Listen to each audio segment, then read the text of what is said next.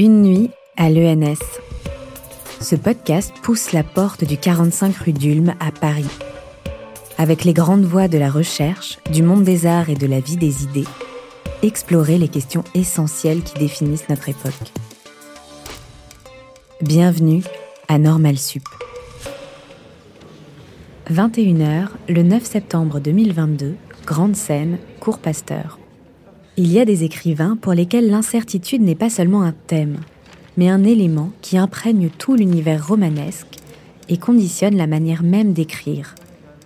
Le professeur de littérature Jean-Charles Darmon et l'écrivaine Dominique Barbéry échangent sur les rapports constants et subtils entre incertitude et œuvre romanesque. Alors il y a des, écrivains euh, pour lesquels l'incertitude n'est pas seulement un thème, comme on dit, un thème local. Il y a des écrivains pour lesquels l'incertitude est comme l'élément où baigne tout un univers romanesque. Un élément où se déploie l'art du récit, un élément où se définit l'esthétique euh, du livre et des personnages un élément qui conditionne la manière d'écrire et les liens que, qui sont noués avec les lecteurs, hein, la manière de lire aussi. Oui, probablement. oui, la manière dont on, peut, dont on peut lire le livre. Et c'est le cas euh, de Dominique Barberis, hein, que je remercie très chaleureusement d'avoir accepté euh, de venir dialoguer avec nous euh, et réfléchir sur, avec, sur certains aspects de l'incertitude. Alors Dominique Barberis connaît bien euh, l'école normale euh, pour y avoir été élève. Hein. Elle y est venue, euh, elle vient très souvent travailler. Certains d'entre vous ont sans doute eu la chance de suivre ses cours de stylistique à l'UFR de langue française à la Sorbonne, ou de participer à ces ateliers d'écriture romanesque. Alors je n'ai pas le temps de présenter dans le détail hein, son œuvre qui est très riche, très subtil, vraiment original dans le paysage présent du roman. L'heure exquise, hein, Gallimard, collection L'Arpenteur en 98, euh, toujours chez Gallimard, Le temps des dieux en 2000, Les kangourous 2002 qui a été adapté au, cinéma, hein euh, Ce qui s'enfuit 2005, Quelque chose à cacher euh, en collection blanche 2007, Beau Rivage 2010, La vie en marche 2014, L'année de l'éducation sentimentale 2018, et euh, euh, aussi euh, un livre plus ancien hein, que j'aime particulièrement, La ville 1996 aux éditions Arléa. Et tout dernièrement, aux éditions Arléa également, Un dimanche à Ville d'Avray hein, dans la collection La Rencontre 2019. Alors on ne peut pas parler de tous les livres hein, de Dominique. Non, et ils ne sont pas tous quand même baignés de la même incertitude. Oui. Et je pense qu'on va commencer par le gagnerait à parler de Un dimanche à Ville d'Avray, hein, qui est son, euh, dernier livre, qui a eu un très bel accueil, euh, qui a suscité un, grand nombre d'articles. Et il me semble qu'il offre une matière euh, vraiment très riche pour réfléchir ensemble sur les ressources offertes par l'incertitude hein, à une romancière comme Dominique Barberis aujourd'hui.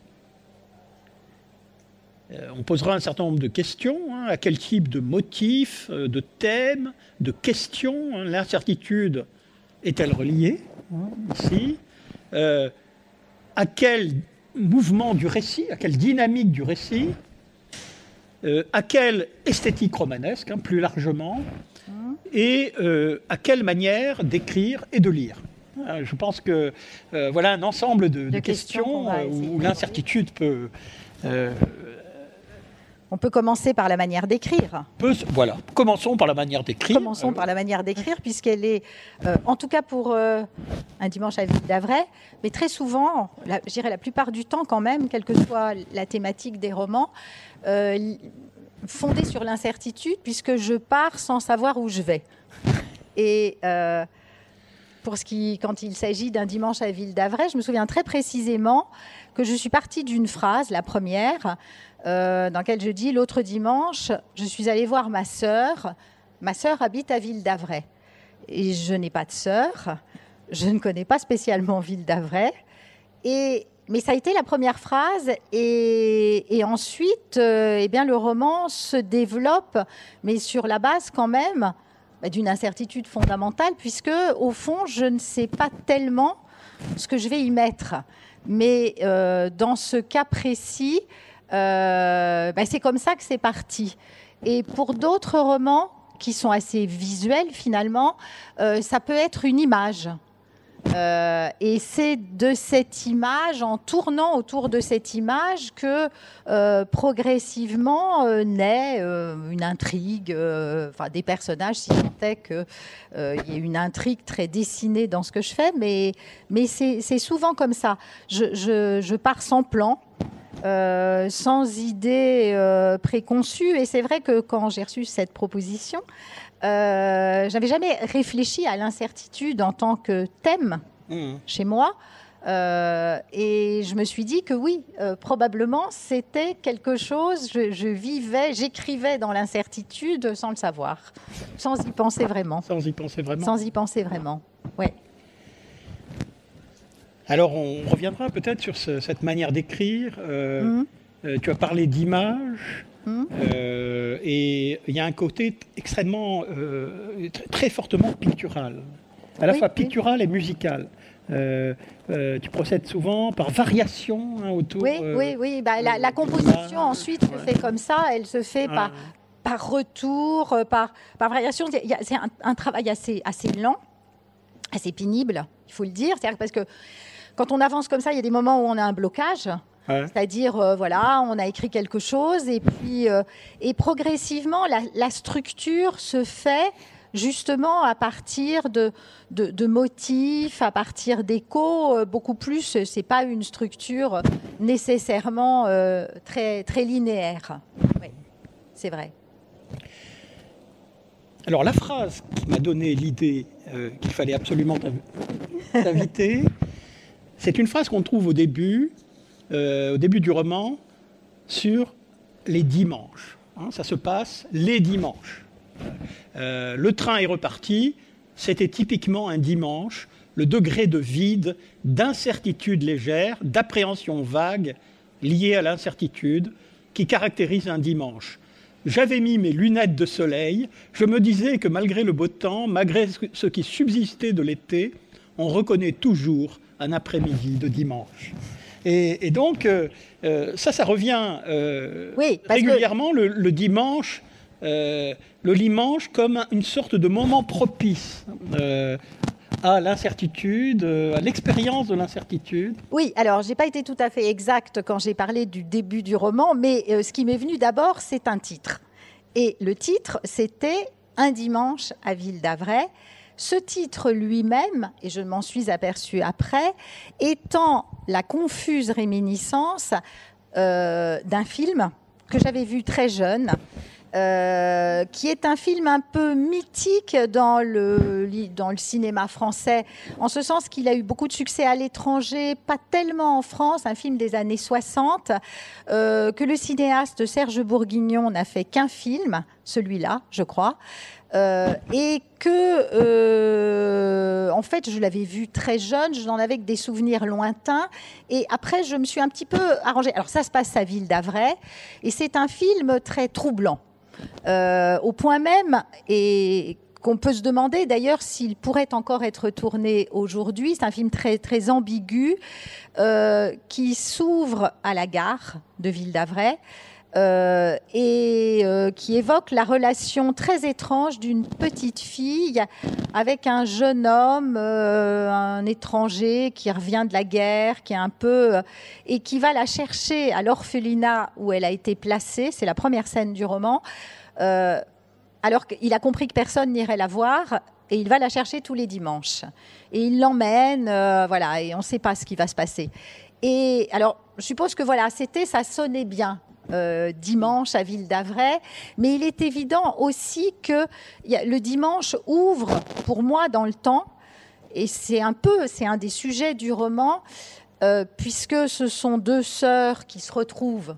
Hein, dans ce que tu as lu, c'est voilà, elle, l'une des sœurs arrive à Ville d'Avray, elle est parisienne elle-même, elle arrive à Ville d'Avray voir sa sœur qui est installée, un peu femme de médecin, qui mène une vie confortable, un peu monotone euh, dans cette banlieue résidentielle.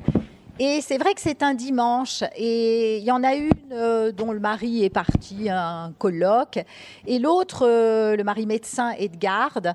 Et elles sont là, elles se retrouvent dans ce jardin. C'est un dimanche. On ne sait pas très bien quoi faire de soi le dimanche. Il y a une espèce voilà, d'appréhension vague, hmm. de vide aussi. C'est aussi la fin de l'été. Hmm. Et c'est à ce jardin comme ça à la fin de l'été. Et, euh, euh, tout le texte, au fond, euh, baigne dans cette espèce de climat. Elles vont discuter. L'une va raconter à l'autre une histoire qui lui est arrivée. Une histoire pas très claire qui lui est arrivée. Et, pendant ce temps-là, la, nuit tombe et il y a cette espèce, euh, oui, voilà, ce, récit va remplir ce dimanche un peu vide. Hmm. Mais c'est certain que le dimanche, pour moi, puis je suis pas la seule, hein, certainement, est une espèce de temps, de temps flottant, euh, indéfini. Euh, qu'on ne sait pas très bien comment occuper, qui est comme ça tiré vers l'incertitude du lendemain, le, lundi. Hmm. Et, et, voilà, c'est pas un hasard. Hein, si c'est ça a lieu le dimanche. Et alors, non seulement c'est un dimanche, mais euh, elle va rencontrer sa sœur, c'est-à-dire le personnage euh, par excellence hein, de l'incertitude, qui est caractérisé par une forme constante d'indécision, voilà, alors on est dans des mots qui sont, euh, assez voisins, proches. Hein. c'est vrai qu'elle est très, elle est indécise. Euh, on sent que c'est un personnage un peu en retrait. Euh, qui n'est pas, elle n'est pas très sûre d'elle. c'est vrai qu'il y a une scène où elle n'est pas très à l'aise non plus avec sa sœur parisienne, parce que elle sent bien que la parisienne la considère un peu comme enfermée dans une vie dans une vie ennuyeuse et, bourgeoise. Elle est, maladroite quand elle va chez elle. Elle ne sait pas comment s'habiller euh, et elle dit à son mari qu'est-ce que je mets, je change de robe. Et on, sent un personnage qui est toujours mal à l'aise et, flottant. Oui. Et alors le paradoxe, c'est que ça se passe à Ville d'Avray, c'est-à-dire un monde où règnent les petites certitudes, un, monde, bien en ordre, euh, où il n'y a pas de, il n'y a pas de, absolument pas de, hasard, où rien euh, ne semble pouvoir arriver. Euh, il y, a deux espaces quand même à Ville d'Avray. C'est-à-dire il y a cette banlieue très cossue, très tranquille, très lisse aussi, où on pense que voilà rien ne peut arriver, où la vie euh, continue comme ça avec le passage des saisons. Et il y a quand même des bois à côté, les étangs, les fameux étangs qui ont été peints par Corot. Euh, il y a le bois de fausse repose, dont le nom en soi-même me paraissait inquiétant. Euh, et, et, je pense qu'il est inquiétant parce que j'ai une amie qui habite pas très loin et qui dit qu'il s'y passe des choses un peu troubles, qu'il s'y est passé en tout cas des choses un peu troubles. Et, euh, et effectivement, donc Claire Marie, la sœur qui habite Ville d'Avray, va raconter une histoire qui l'a progressivement déportée de, son confort, enfin de, sa vie euh, euh, tranquille, vers euh, ces espaces, puisqu'elle va rencontrer un homme qui, qui lui propose de, se promener vers les étangs, vers les bois de le bois de fausse repose. voilà, donc elle va, elle va sortir un petit peu de cet espace-là. alors, en fait, ce qui apparaît au fil des pages, hein, depuis le début du roman, c'est que l'incertitude de Claire-Marie euh, produit un certain malaise euh, aussi, hein, euh, y compris chez sa propre sœur. elle partage beaucoup de choses, mais il y a un pouvoir corrosif de son incertitude Euh, oui, quand elle arrive, euh, effectivement, quand la sœur arrive, donc ce soir d'été, la, enfin, quand la plus jeune sœur arrive, l'aînée sort de la maison, elle dit j'étais en train de faire du rangement, et puis on ne sait pas très bien ce qu'elle faisait, sa fille est là, à l'étage. Il y a une espèce de... Oui, c'est un personnage, euh, à la fois, elle est très, très affable, mais on sent qu'elle est très désarmée aussi devant le réel. Hein, c'est peut-être plutôt ça qui la caractérise. Et alors, dans ce roman, euh, alors que l'univers des femmes et des deux sœurs est propice à un dialogue incertain, l'univers des maris, des hommes, lui, est rabattu du côté des petites certitudes. Hein. C'est un livre assez méchant avec les, avec les, hommes qui ne comprennent absolument pas les incertitudes euh, de Claire euh, et qui, euh, pendant que les femmes parlent de, ces incertitudes-là, les hommes, qu'est-ce qu'ils font? C'est un thème d'actualité, ils font le barbecue au fond du jardin. Hein, ils s'occupent de la viande cuite ou, saignante. Oui, alors ça, c'est un souvenir qui est évoqué, effectivement, c'est-à-dire que euh, les deux couples se retrouvent parfois le dimanche et, et euh, le Parisien, enfin le, mari de l'une des sœurs, euh, il va à contre-coeur, il s'ennuie, il comprend pas qu'on puisse vivre à Ville d'Avray. Il dit à un moment, si je vivais à Ville d'Avray, je me suiciderais. Et bon, quant à, quant à l'autre, le mari médecin, on s'aperçoit à la fin du roman qu'il ne comprend pas sa femme non plus c'est-à-dire qu'il n'a pas vu ce que sa femme avait traversé. Hmm. Euh, lui est passé là-dessus, euh, et finalement, euh, quand il rentre le soir, après qu'elle ait fait cette confidence, tout se reconfigure comme avant, c'est comme si rien ne s'était passé. il ne sait rien et il ne sort pas non plus de son confort, c'est vrai. et donc, tu, tu écris à propos du, du mari, hein, il a, enfin c'est la, c'est la sœur qui raconte ça, il a des arguments sur tout, souvent, j'ai essayé de le lui expliquer, ce n'est pas le cas de Claire-Marie. Non qu'elle ne soit pas intelligente, elle a beaucoup lu, mais elle a tiré de ses lectures aucune théorie. Elle est restée brouillonne, rêveuse, passive. Je suis sûr que Ville d'Avray, ces rues tranquilles et retirées, ces maisons renfoncées dans leur jardin, livrées au passage des saisons comme si elles étaient livrées au temps sans défense, ont encore accru son décalage avec la réalité. Alors là, c'est une très très belle phrase parce que il y, a beaucoup de, euh, beaucoup de choses qui sont liées au passage des saisons. Euh, euh, ben, on est, aux zones indécises entre l'automne et l'été. Entre le jour et la nuit aussi. Parce que quand on parle de l'incertitude, pour moi, elle est très liée à la bascule du, jour. Hein. C'est-à-dire, j'aime beaucoup cette expression entre chien et loup. Mmh. Et je pense que l'incertitude, c'est exactement ça. C'est-à-dire, on ne sait pas si c'est un chien ou si c'est un loup.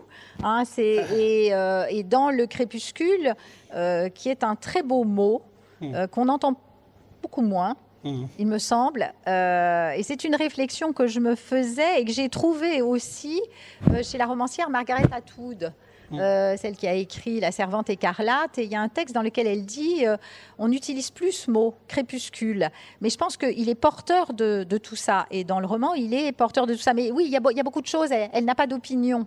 Mm. Euh, c'est quelqu'un qui n'a pas une idée arrêtée sur sur la vie. Et j'en reparlerai peut-être un peu plus tard, parce que si on parle d'autres écrivains qui me paraissent des écrivains de l'incertitude, euh, j'ai pensé à quelqu'un comme Tchekhov, que personnellement j'aime beaucoup. Et euh, chez qui j'ai trouvé un passage d'ailleurs qui me paraît très intéressant, sur lequel il, parle comme ça de personnages sans opinion. Mmh. Et ça caractérise tout à fait ce qu'il est, lui, et ce qu'il fait, ce qu'il écrit. Et effectivement, c'est moins confortable pour un lecteur. Euh, c'est vrai qu'il y a des lecteurs qui aiment euh, savoir quoi penser d'un texte, savoir ce que pensent les personnages. Mm. Et bon, euh, voilà. Mais c'est un petit peu ça, oui, qui est dit là-dedans. Et, d'ailleurs, il y a une ambivalence hein, très forte de l'incertitude, parce qu'en même temps, elle a peur du désordre. Mm. Hein, on va le voir avec la rencontre, euh, elle, a, elle, a, peur de l'incertitude et en même temps, elle a une sorte de désir d'incertitude ou en tout cas de soumission. Euh, elle s'y soumet. Euh, sans que ce soit voluptueux. Hein, on a, euh, c'est, pas. Euh, Alors l'incertitude, oui, mais l'incertitude est liée à l'inquiétude, et c'est fondamentalement une inquiète. Alors qu'est-ce qui se passe en fait? Qu'est-ce qu'elle va raconter à sa sœur? Bah, Tout simplement qu'elle a rencontré quelqu'un comme ça, une espèce d'aventure un peu comme incertaine. en fait, un jour où elle était, elle, elle, assistait son mari et elle revoit ce type qui se présente, euh, enfin, qui la croise comme ça euh, un soir. Il est en voiture, elle rentre avec des courses. Il lui propose de la déposer quelque part et puis il va lui proposer finalement d'aller prendre un verre. Et puis. Euh, on ne sait pas très bien, il y a une espèce de tentation, elle se laisse faire et, commence une histoire où finalement elle va, va pas trop savoir où elle est entraînée. Euh, qui est ce type, si ce qu'il lui raconte est vrai, euh, mais il incarne une espèce d'attente vague hein, qui fait au fond le, sujet du roman. Hmm. Et alors, justement, là, là, on entre dans le, dans le récit proprement dit. Euh, il se passe quelque chose, mais on ne sait pas exactement quoi. donc là, il y a une incertitude dans le récit même, dans le récit qu'elle fait. Le lecteur ne sait pas trop s'il faut la croire. Euh, euh, la sœur ne sait pas comment interpréter ce qu'elle lui dit. Voilà, et ne sait pas, ne sait pas si ce qu'elle lui a dit est vrai. C'est-à-dire que cette espèce de, elle raconte une espèce d'errance, des rendez-vous. Euh, qui se passent souvent le soir, il y a un moment où elle peut s'échapper, et avec quelqu'un dont elle ne sait pas exactement qui il est, qui est qui l'entraîne euh, comme ça. Alors évidemment, c'est un peu clandestin, donc euh, euh, il l'entraîne dans des zones où ils sont peu susceptibles d'être vus. Et il lui raconte qu'il est hongrois, mmh. qu'il a une entreprise d'import-export, qu'il voyage. Et on sent bien qu'elle n'est pas certaine. Elle sent en lui quelqu'un de beaucoup plus, comment dire, de beaucoup moins assuré que, ce qu'il semble, euh, quelqu'un d'assez solitaire. Il lui dit qu'il est marié. Et euh, il y a une espèce comme ça de, fascination qui, se crée. Et puis il va finir par lui demander de venir chez lui. Et parce que le rendez-vous ont toujours lieu euh, dehors, dans des cafés ou dans sa voiture. Et, et, finalement, quand elle y va, ben, euh, elle n'ose pas monter, il fait nuit, euh, c'est dans une espèce de... C'est à Versailles, il lui donne rendez-vous dans ce qui est son lieu de travail, et euh, elle arrive, et puis elle ne monte pas. Et elle essaie d'appeler ensuite d'une cabine, ça se passe il y a quelques années, et, et il n'est pas là, personne ne répond, donc elle ne sait pas s'il était là. Et euh, elle a peur tout à coup. Euh, elle a une espèce de. Elle, rentre chez elle la nuit. Elle se perd dans Ville d'Avray. Euh, et, et, voilà. Et, on ne sait pas. Et, finalement, sa sœur, à qui elle fait ce récit, à la fois est et comme contaminée par le récit lui-même, parce qu'elle comprend que sa sœur, dont elle imaginait qu'elle avait une vie très ennuyeuse, etc., a eu une aventure un peu inquiétante qu'elle-même n'a pas eue. Et puis, elle finit par se demander si sa sœur est montée ou pas, parce qu'elle dit qu'elle n'est pas montée, mais finalement, rien ne l'assure.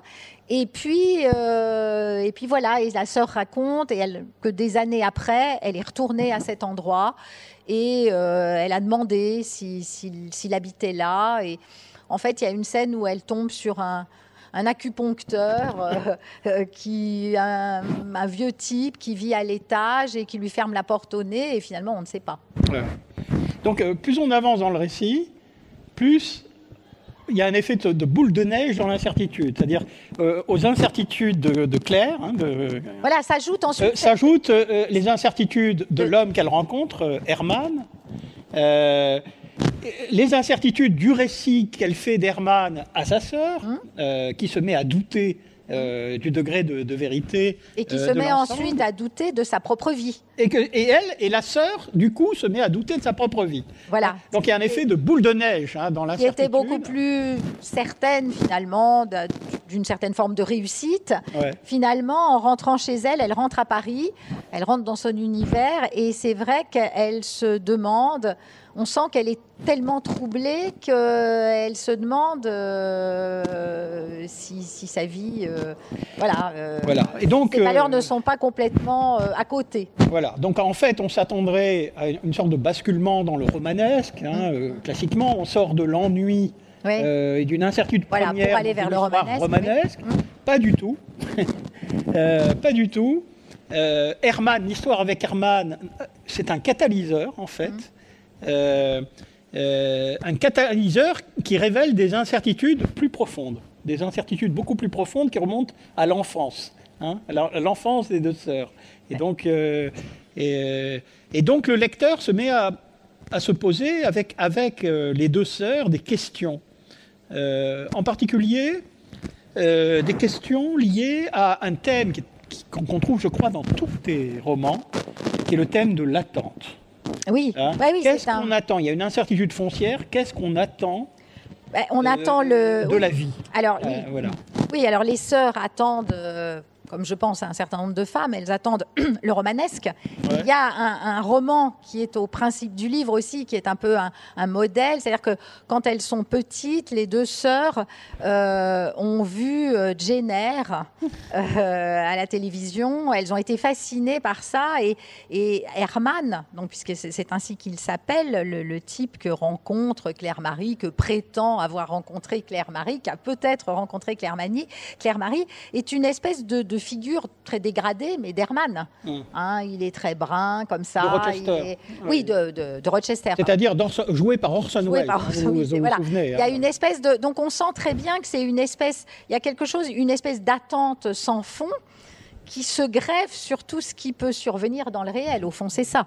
Et euh, c'est vrai que c'est un motif qui revient euh, assez souvent euh, dans, mes, dans mes romans. Hein. Il y a une espèce d'en- Et, et la question qui revient comme une sorte de leitmotiv, Mm. c'est euh, qu'est-ce qu'est-ce qu'on attend de la vie? Qu'est-ce que tu attends de la vie? Oui, qu'est-ce que c'est que réussir aussi euh, Ouais. sa vie Qu'est-ce hein. qu'une vie ratée? Est-ce Oui. que ma vie est ratée? Oui, c'est la question Euh, voilà. que, se pose la deuxième sœur quand elle rentre. Elle arrive avec elle la certitude Mm. qu'il y a une, une inégalité entre elles. hein. Il y en a une qui s'est enfermée dans un confort médiocre et elle, elle mène une vie euh, d'intellectuelle euh, parisienne. Et en fait, le roman fait retourne un peu tout ça en montrant que le personnage le plus intéressant est probablement le personnage plus incertain qui n'a pas de réponse et qui d'ailleurs à un moment euh, celle qui recueille la confidence s'en souvient. Sa sœur, il y a des années, lui a demandé est-ce que tu, est-ce que tu as le sentiment d'être heureuse? Est-ce que, Mm. est-ce que ta, ta vie te convient? Et elle, elle a répondu très vite oui, oui.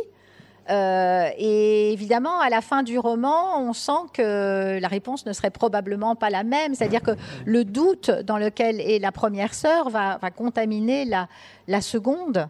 Et, euh, voilà. Et alors, ce qui est très intéressant, c'est euh, justement à travers ces questions, la manière de revoir tous les rituels de l'enfance. Euh, Les et- jeux. hmm. hein, les jeux, hein, les jeux à créer de l'incertitude. Hein. Euh, c'est tous ces petits jeux euh, qui consistent à s'identifier à Rochester et- ou même à Thierry Lafronde dans une phase antérieure, Bah, ça, c'est oui, c'est mon enfance. Hein, plus infantile. Oui, oui, oui. oui, oui. Donc des rituels d'enfants qui sont remplis d'incertitudes, des incertitudes que qu'aucun romanesque jamais ne pourra venir combler d'une certaine manière. Et donc on a une sorte, mais on n'a pas d'ironie euh, non plus. hein. Il n'y a, y a pas de, il y a pas d'ironie féroce euh, à l'égard du romanesque. On a l'impression que le romanesque est là comme euh, Oui. elles, font, elles font ce qu'elles peuvent.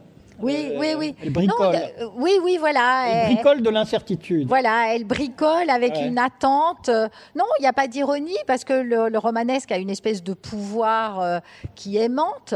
Et euh, non, non, il y en a, il y en a même aucune. Ouais. Euh, C'est-à-dire que Rochester reste une figure euh, extrêmement séduisante et, et heureusement qu'il existe. Ouais. Et même s'il n'est pas possible de le rencontrer dans la réalité. Voilà. C'est un peu Et, euh, ça. simplement, quand elle rencontre Herman et qu'elle fait le bilan de son histoire, elle dit oui, en fait, c'était le ténébreux de service. Oui, enfin, il y en a une qui dit, oui, c'est ça, le, le ténébreux de service. Oui, oui. Mais euh, le tén- un ténébreux de service vaut mieux que pas de ténébreux du tout. Et donc, euh, et donc euh, l'expérience fondamentale hein, liée à l'incertitude, c'est celle de l'ennui hein, euh, et celle des questions sans réponse. hein. Alors, il faut peut-être revenir sur l'ennui, parce que c'est vrai que euh, je pense que, comment dire, l'ennui a une très grande richesse. D'abord, il a une très grande richesse dans l'enfance, parce que si on ne s'ennuyait pas, on ne lirait pas, euh, on n'aurait pas le temps de rêver. Et, l'ennui même de manière euh, romanesque a quelque chose d'intéressant. Et euh, c'est pas un hasard si très souvent je, place mes personnages dans, des lieux qui sont des lieux un peu de l'ennui, qui sont voilà, c'est pas le, lieu où ça se passe. C'est pas c'est pas la ville agitée, c'est c'est la province, c'est là un quartier résidentiel mais euh, je pense que ce sont les lieux où, euh, comment dire, on n'est pas distrait. On n'est pas distrait du temps. Et ce sont même les lieux où on est face, sans doute les seuls, à des questions essentielles et très angoissantes. Et euh, il me semble que, alors Ville d'Avray, Ville d'Avray, c'est une espèce de quintessence de la banlieue. D'abord, le nom est très beau. Il y, a des noms comme ça de banlieue. Il y, a une chanson d'ailleurs de du fils de. Hum, comment est-ce qu'il s'appelle? Flûte, son nom m'échappe.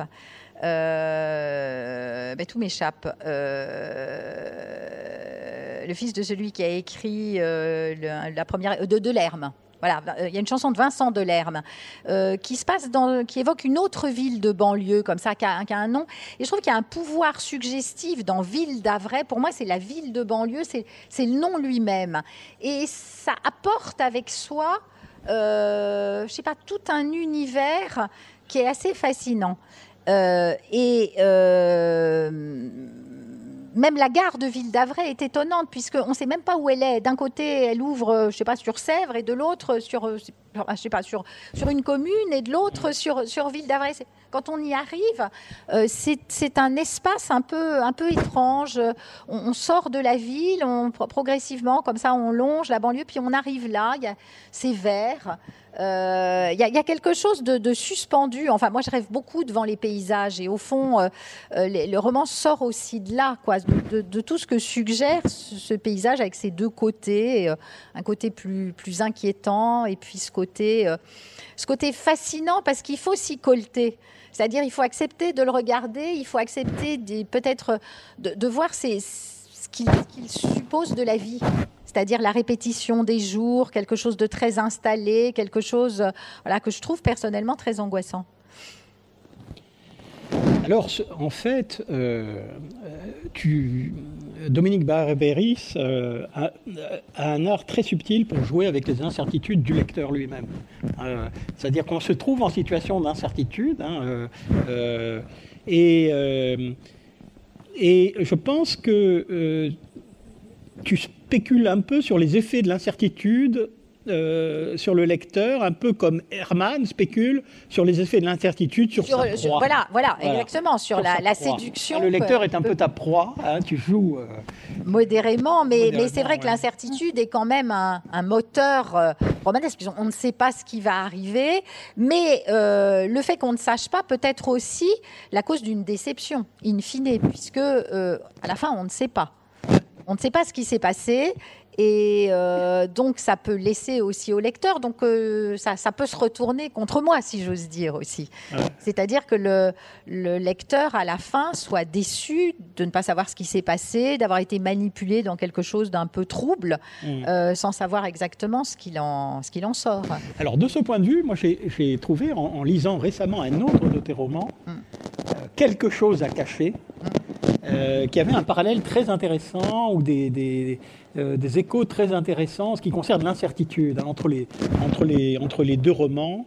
Alors celui-là a une trame davantage policière. Policière, oui. Voilà. Et c'est vrai que... Alors, je ne sais pas si l'incertitude est. Enfin bon, mais dans, le, dans une trame policière, de toute façon, on attend de savoir quelque chose, on ne sait pas ce qui s'est passé.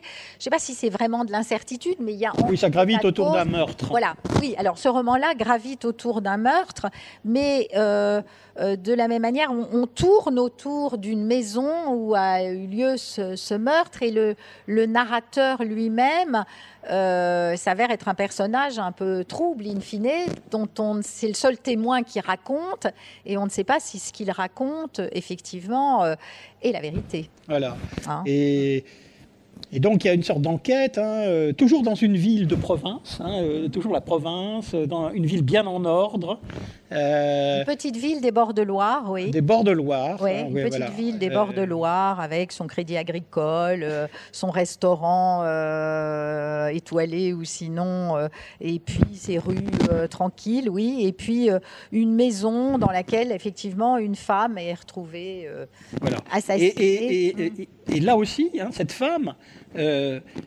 fait scandale, euh, d'une certaine manière, dans ce petit lieu plein de certitudes, parce que c'est un ferment d'incertitudes. Hein, autour d'elle, les incertitudes se mettent à proliférer. Euh, euh, on ne sait pas qui elle est, euh, on, ne sait, on, ne connaît pas bien son, passé. non, il y a des choses qui se racontent parce qu'elle est élevée par une tante, donc ça laisse ouverte pas mal de, possibilités. Les, c'est, elle est, c'est une fille assez jolie et les garçons tournent autour d'elle, mais elle, elle est avec un, puis avec un autre. elle est assez insaisissable et on sent que le narrateur a eu un peu euh, voilà, euh, C'est aussi cette incertitude est un principe de séduction. voilà, voilà, c'est ça. Elle aimante un peu tous les jeunes types du coin. Euh, elle les a aimantés quand ils étaient jeunes et, et finalement ils sont restés là. Et le narrateur lui-même a le sentiment, c'est un peintre, mais bon, on sent qu'il est un peu médiocre. C'était le fils du médecin du coin.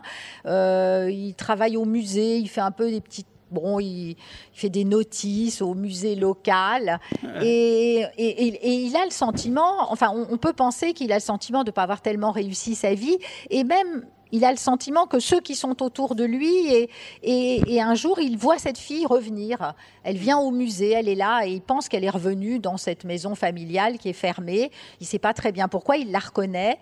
Et, euh, et, tout à coup, on sent que remonte en lui une espèce de, à la fois de, de, regret et aussi un peu de hargne, parce qu'à un moment, il dit, il a envie de lui dire, bah voilà, un tel qui voulait faire ci, bah, il est devenu kinésithérapeute, et puis un tel, voilà. Mmh. Et chacun s'est casé, et elle, on ne sait pas très bien, elle est partie, euh, probablement elle s'est mariée, enfin, on ne sait, on sait pas grand-chose de sa vie. Il l'a croisée une ou deux fois à Paris, en compagnie d'un homme, il ne sait pas qui. Et en fait, il se trouve que le soir même, il va rôder autour de la maison, et euh, en fait, il apparaît que c'est ce soir-là euh, qu'elle est assassinée. Mm. Et, donc, du coup, euh, on ne sait pas très bien quel est son, quel rôle il joue dans On ne sait pas très bien quel est son rôle parce qu'il y a un gendarme qui, qui reconstitue euh, euh, les faits, qui va faire l'enquête. Euh, donc il y a un suspect. bon, il y, a plusieurs possibilités. Il y a un suspect qui paraît crédible, qui a déjeuné avec la femme, dont on peut, on peut penser qu'il y a eu une espèce de règlement de compte entre eux et qu'il l'a tué. Et finalement, le gendarme va, on va arrêter ce type-là, mais euh, on ne sait pas très bien si le gendarme n'a pas des doutes sur le narrateur lui-même. Il ouvre des, possibles comme ça, il joue un peu au chat et à la souris avec lui. Euh, euh, et puis en fait, il va le laisser. on ne sait pas s'il est s'il y a une forme de complicité, s'il n'y a pas derrière ça comme la compréhension de ce qu'est l'ennui dans une petite ville et, et, de ce que tout à coup euh, le fait de tuer pourrait apporter presque. Hein. Euh, on sent qu'il est... Euh, c'est presque comme s'il le comprenait, il lui dit ça et puis voilà, ça se referme. Ça se referme de façon un peu énigmatique. Énigmatique, oui. Voilà, alors... Euh, il y a euh, évidemment aussi, alors derrière tous ces aspects, euh, parfois un caractère à la fois très pictural. Hein. Hein on, est très proche de Corot, hein. vous, voyez bien l'univers de Corot. parfois, il y a des références à Nerval. Et puis, et en même temps, un caractère parfois allégorique. Il y, a une sorte d'allégorie discrète avec des questions un peu métaphysiques, hein, ou discrètement métaphysiques qui se profilent. Oui, je pense que le roman, c'est l'occasion aussi, c'est une manière de les poser ou, ou de les traiter euh, de manière concrète. Hein. Oui, c'est vrai. Autour de qu'est-ce qu'on attend hein, euh, Oui, autour de... Parce que derrière aussi toutes ces incertitudes qui sont liées à l'intrigue, il y a aussi une fondamentale incertitude devant ce qu'est ce le monde. Hein. Euh, en fait, il y a ça aussi. C'est-à-dire que le paysage rentre me semble-t-il, dans, le questionnement du roman, parce que lui-même propose comme ça des espèces d'énigmes dans le paysage des bords de Loire. Il y a une centrale nucléaire qui est pas loin. Euh, ça fait partie d'une certaine manière, ça fait partie des paysages des bords de Loire. Hein, il y en a, et euh, elle, constitue elle aussi une espèce de menace sourde euh, qui est installée dans le paysage, un peu comme celle du meurtre, en fait, comme celle de l'automne. Ça se passe à l'automne, il, y a la il y a de la chasse, on entend des coups de fusil. Donc tout ça crée cette espèce. Enfin, je crois que je travaille beaucoup sur le, climat. Et, il y a dans le climat une forme oui, d'inquiétude euh, fondamentale. Et ça, ça apparaît dans un très très beau texte qui s'appelle Ceux qui s'enfuient. Par mmh, mmh. Hein, ceux qui s'enfuient, ceux qui s'enfuient, ceux qui s'enfuient. Une sorte d'obsession hein, de ce, du passage. Mmh, euh, euh, et, vous trouvez alors à la fin du roman, euh, Un dimanche à Ville d'Avray, une très belle définition de la vie, hein, en rapport avec l'incertitude. La vie est comme une salle d'attente. Ah, j'avais oublié. une salle d'attente. Oui, euh, oublié. C'est l'allégorie finale hein, qui, qui, qui, vient sous-tendre et ramasser hein, mm. toutes les incertitudes du récit. Mm. Qui nous connaît vraiment? Nous disons si peu de choses et nous mentons presque sur tout. Qui sait la vérité? Ma sœur m'avait-elle vraiment dit la vérité? Qui la saura Qui se souviendra de nous? Avec le temps, notre cœur deviendra obscur et poussiéreux comme le cabinet du docteur Tsang. Une salle d'attente où on attendait toute sa vie. Aucun bruit de l'autre côté, aucun signe. Je sortais d'une sorte d'angoisse. Je me disais toujours, si elle s'était trompée, qui est-ce que j'attends, moi aussi? Qui pour moi est venu? Hein, J'aime beaucoup cette fin. Euh, liées. Euh, oui, qui ramasse, euh, oui, qui ramasse beaucoup de questions et qui, oui, probablement essaie, hein, c'est toujours une tentative, hein, de, les exprimer de manière aussi concrète que possible. Hein. je ne suis, pas, je suis pas du tout une théoricienne, mais c'est vrai que je trouve que euh, écrire, c'est se colter à des questions, euh, surtout quand on écrit du, roman, de la fiction, c'est essayer de se colter à des, à des questions, euh, comment dire, voilà, les faire surgir au fond. Mmh. Et, mais comme elles se, si possible, comme elles se posent dans la vie c'est-à-dire par des intuitions brutales, des, des sensations brutales. Je pense qu'on n'a jamais de pensée très organisée, mais le temps l'ennui, la peur, tout ça se donne à nous dans des espèces de fulgurances. Et c'est ça qu'il faut essayer euh, euh, d'arrêter. Et, je pense que quand je, construis le roman, on a parlé un peu de ce système d'écho, etc. Dans, un de mes premiers romans, donc, qui s'appelle Les kangourous, euh, qui est aussi sur la base d'une trame policière, c'est aussi une femme qui, qui s'imagine qu'elle a rencontré un type dangereux. On ne sait pas si c'est vrai ou si c'est pas vrai. mais en même temps, cette femme travaille dans l'assurance. Et euh, l'assurance, évidemment, c'est le problème du risque, c'est le problème des probabilités. Et il me semble que j'ai trouvé comme ça l'espèce de, ciment du roman quand j'ai compris intuitivement que c'était qu'il y avait un lien confus entre l'assurance, le fait qu'elle travaille dans l'assurance et le fait qu'elle s'expose au risque. Voilà, si j'ose dire. Mais c'est quelque chose qui est venu euh, dans l'après-coup. Alors, il est évident que euh, dans tes romans, euh, il y a aussi toute ta pratique euh, de lectrice. Il y, a des références hein, qui t'ont marqué en matière d'incertitude. on pourrait constituer une sorte de petite bibliothèque de l'incertitude. Oui, quels seraient les, de, chaque, de, chaque, écrivain, au fond. Oui, oui, oui. Oui, alors pour moi, bah, j'ai parlé tout à l'heure, j'ai parlé tout à l'heure de Tchékov. Euh, des nouvelles hein, de Tchékov, qui pour moi sont absolument euh, admirables. Hein, j'ai pas de, c'est un écrivain pour lequel j'ai une admiration euh, infinie. Et alors en particulier ces, nouvelles parce que alors c'est pas tellement qu'il y a chez lui qu'il y a chez lui une thématique de l'incertitude, mais c'est que le lecteur est renvoyé à une incertitude euh, fondamentale. Tchékov le disait lui-même quand il parlait de son théâtre. Hein, est-ce qu'il faut en rire Est-ce qu'il faut en pleurer? Lui disait que ses pièces, euh, enfin, c'était comique. Bon, quelquefois, c'est c'est assez douloureux. Mais euh, dans certaines de ses nouvelles, alors je pensais en particulier en relation avec ce thème-là, à une nouvelle qu'admirait beaucoup Tolstoï et qui s'appelle Douchetchka. Et dans cette nouvelle Douchetchka, à la base, c'est comique. C'est d'ailleurs terrible pour les femmes si j'ose dire. Euh, c'est une jeune femme, une jeune femme très douce, avec bien des joues bien rondes. Elle, euh, se marie successivement avec des hommes, hein, euh, et alors elle épouse d'abord un, un, forain, quelqu'un qui s'occupe d'un parc d'attractions. Bon. Et alors quand elle épouse ce type, elle ne s'intéresse plus qu'au parc d'attractions, elle devient spécialiste, voilà. Et puis après, euh, je crois qu'il meurt. Euh, bon, et puis elle rencontre à son enterrement un marchand de bois. Et alors à ce moment-là, elle s'intéresse plus qu'au bois. Elle devient spécialiste des stères de bois. Enfin, donc, chaque fois qu'elle se marie, elle épouse totalement la cause de l'homme qu'elle a épousé. Et puis finalement, euh, celui-là meurt aussi, et puis elle en rencontre un autre, et puis on sent bien qu'elle vieillit un peu, ça se dégrade.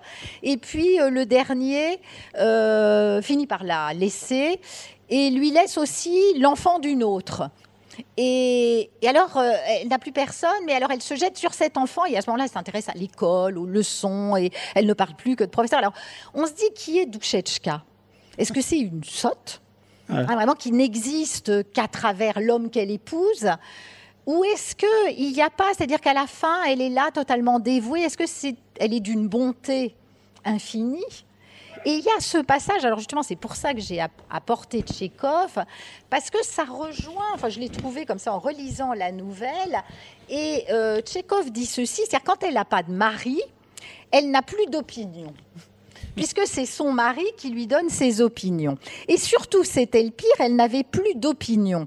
Elle apercevait des objets autour d'elle et comprenait tout ce qui se passait alentour, mais ne pouvait se faire d'opinion sur rien et ne savait de quoi parler.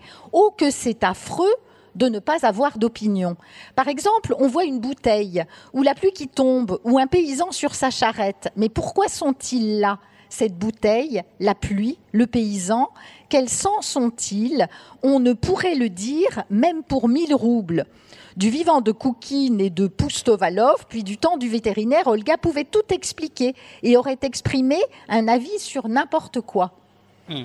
Et je trouve que ça va très loin parce qu'au fond, c'est elle qui a raison. Comment est-ce qu'on peut avoir un avis sur n'importe quoi? C'est-à-dire qu'il me semble que l'incertitude fondamentale de Douchetchka, qui n'a d'opinion sur rien, hein, qu'est-ce qu'on peut avoir comme opinion sur un, paysan euh, sur sa charrette? Est beaucoup plus riche que les certitudes successives de tous ses maris. Et je trouve que très souvent, comme ça, dans les nouvelles de Tchékov, c'est pour ça qu'elles sont particulièrement belles, on ne peut absolument pas en parler, on ne peut pas les résumer, mais elles mettent le doigt mais avec une espèce de justesse, mais déchirante, sur, sur la réalité de la vie. Hein. Euh, et, et, c'est drôle, et c'est triste.